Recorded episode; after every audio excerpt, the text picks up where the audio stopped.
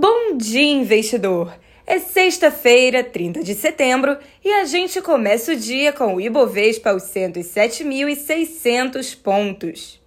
Com a aversão ao risco no exterior e a proximidade do primeiro turno das eleições, o índice não encontrou espaço para recuperação no pregão de ontem.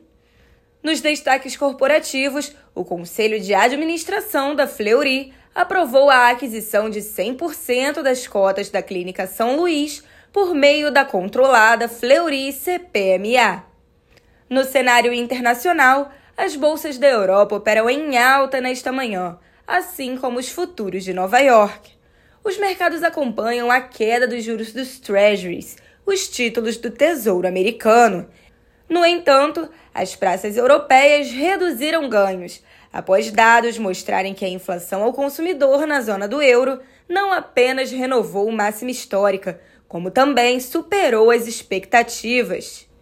Conforme vem ocorrendo pelos meses seguidos, a taxa anual do Índice de Preços ao Consumidor da zona do euro, ou CPI, atingiu novo recorde de 10% em setembro. Ainda, em meio ao salto dos preços de energia deflagrado pela guerra da Rússia na Ucrânia. Já o desemprego na zona do euro continua sob controle, mantendo-se em 6,6% em agosto, conforme o esperado. A inflação recorde da zona do euro ofuscou uma revisão positiva do PIB britânico, que passou a mostrar crescimento no segundo trimestre, em vez da contração originalmente projetada. O indicador vem num momento de crescente preocupação com a economia do Reino Unido, à medida que a primeira-ministra Liz Truss se mostra determinada a implementar planos de cortes de impostos e aumento de gastos, conforme revelado há uma semana.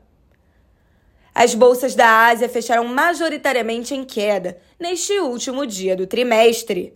Após uma semana de turbulência nos mercados de ações e câmbio, em meio a temores de recessão econômica global, as ações asiáticas fecharam na maior queda mensal desde o início da pandemia em 2020, em reflexo do pregão anterior em Nova York, de modo que indicadores macroeconômicos da Ásia ficaram em segundo plano.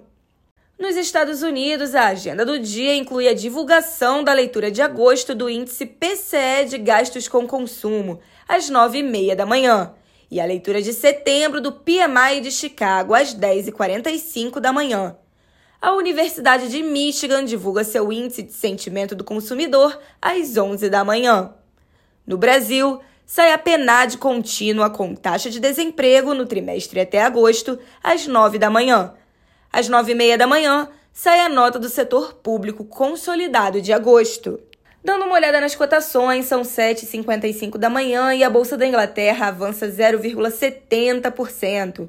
O índice da Alemanha avança na mesma proporção, enquanto o índice da França avança pouco mais de 1%. Em Nova York, os índices futuros avançam entre 0,40% e 0,85%. Já o índice VIX futuro, mais conhecido como índice do medo, recua 0,70%. Indo agora para as commodities, o petróleo Brent tem leve avanço de 0,25%. O petróleo WTI avança pouco mais, a 0,30%. Entre as commodities agrícolas, a soja sobe 0,37%, o milho sobe 0,61% e o trigo sobe 1,20%. De olho nos criptoativos, o Bitcoin sobe 0,14%, enquanto o Ethereum recua 0,12%. Pessoal, eu fico por aqui. Mais notícias você confere às duas e meia da tarde no YouTube da BRA com o Minuto Trade News. Eu sou Isabela Jordão. Bom dia e bons negócios!